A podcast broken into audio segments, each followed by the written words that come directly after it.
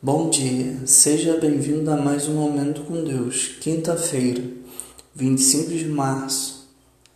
Deem e lhe será dado uma boa medida, calcada, sacudida e transbordante será dada a vocês, pois a medida que usarem também será usada para medir vocês.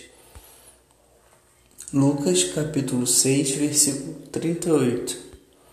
Quando pensamos em generosidade, normalmente pensamos em dinheiro. Podemos ser generosos de muitas outras formas, com nossas coisas, tempo ou relacionamentos. Tente ignorar esse sentimento interior que diz que você está perdendo quando está dando.